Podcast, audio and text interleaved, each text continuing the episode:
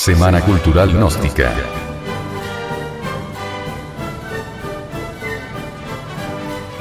Sobre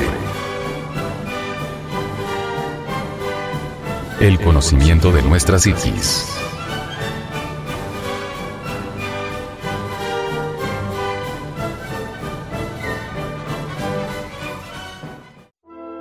Cuando comenzamos el trabajo sobre el autoconocimiento, el trabajo psicológico sobre sí mismo no es algo externo, sino interno, y la gente que piensa en este como organización externa, que le hará progresar, está tristemente equivocada acerca de su significado. El hecho mismo que el trabajo empiece con la observación de sí es suficiente para demostrar que exige un esfuerzo personal de cada individuo y solo ese individuo puede observarse a sí mismo y nadie puede hacerlo por él. Ahora bien, solo a través del esfuerzo de la observación de sí un ser humano llegará a darse cuenta que no es unidad psicológicamente hablando, y así podrá destruir la ilusión que es un individuo permanente que no sufre cambio alguno. Porque mientras un sujeto sustente la ilusión que es siempre una y la misma persona, no puede cambiar y la finalidad de este trabajo es producir un cambio gradual en nuestra vida interior. De hecho, la totalidad de este trabajo se fundamenta en la idea que el cambio de sí o la transformación de uno mismo es una posibilidad definida en todo ser humano y es la verdadera meta de la existencia. Pero el punto inicial de este cambio de sí permanece oculto mientras el ser humano siga sustentando la ilusión que es uno. El ser humano debe comprender por sí mismo que no es uno sino muchos, y solo lo puede lograr mediante una observación de sí plena. Más, por mucho tiempo, la ilusión que siempre una y la misma persona luchará con sus tentativas, y le imposibilitará comprender el significado del por qué debe auto-observarse. Y tratará de encontrar excusas, y de justificarse, y de aferrarse a la idea de que verdaderamente es uno y que posee una individualidad permanente, que siempre sabe lo que está haciendo, pensando, diciendo, y, lo que es más horrible, siempre cree que tiene conciencia de sí y control de sí en todo momento le será muy difícil admitir que esto no es así. Y por otra parte, es perfectamente inútil que pretenda creer que no es uno y no vea por sí mismo la verdad de ello. Es parte del conocimiento de este sistema de enseñanza el que el ser humano no es uno sino muchos.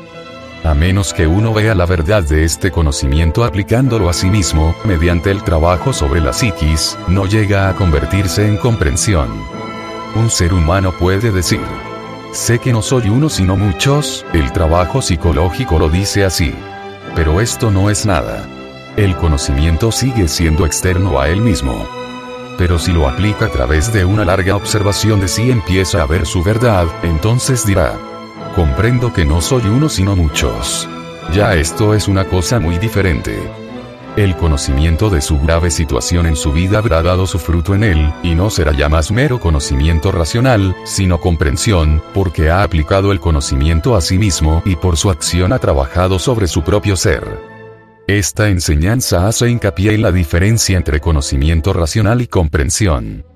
En nuestra época el conocimiento racional ha ido mucho más allá de la comprensión, porque el hombre desarrolló únicamente el lado del conocimiento y no el correspondiente lado del ser.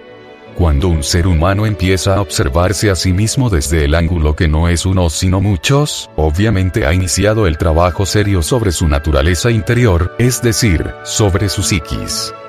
Rehuir el trabajo de observación íntima, buscar evasivas, es signo inconfundible de degeneración psicológica. Mientras un ser humano sustente la ilusión que es siempre una y la misma persona, no puede cambiar y, es obvio que la finalidad de este trabajo es precisamente lograr un cambio gradual en nuestra vida interior. La transformación radical es una posibilidad definida que normalmente se pierde cuando no se trabaja sobre sí mismo.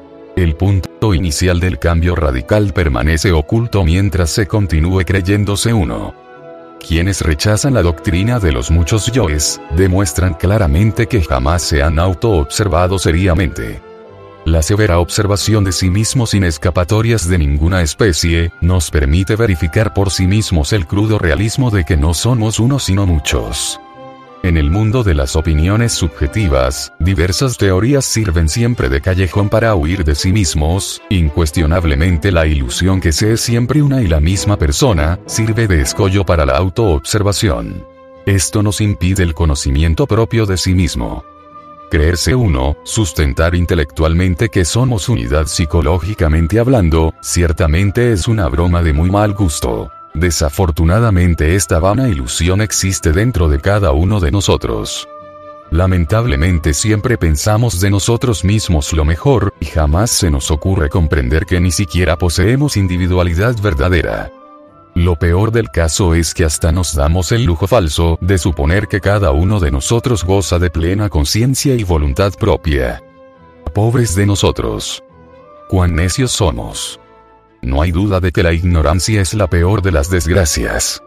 Dentro de cada uno de nos existen muchos miles de individuos diferentes, sujetos distintos, yoes o gentes que riñen entre sí, que se pelean por la supremacía y que no tienen orden o concordancia alguna.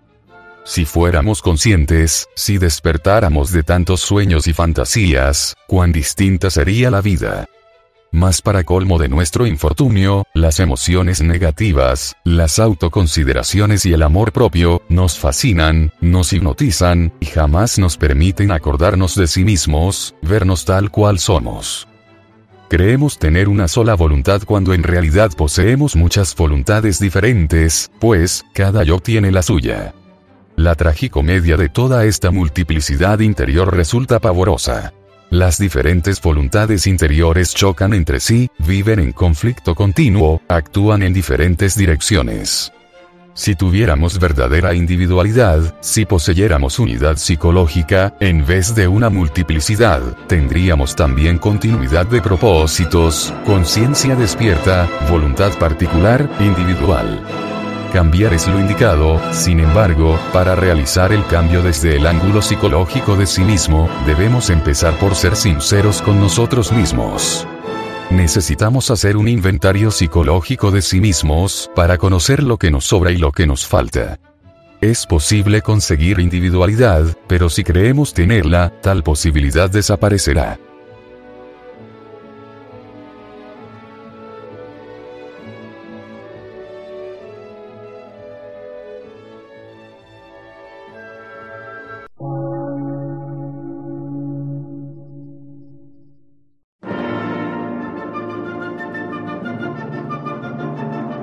Emisora, gnóstica, transmundial. Por una nueva civilización y una nueva cultura, sobre la faz de la Tierra.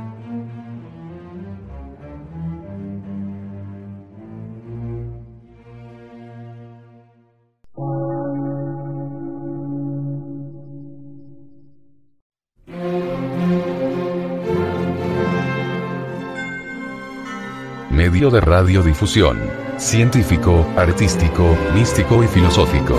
De la Asociación Colombiana de Centros de Estudios Gnósticos, Antropológicos, Psicológicos y Culturales. A. C.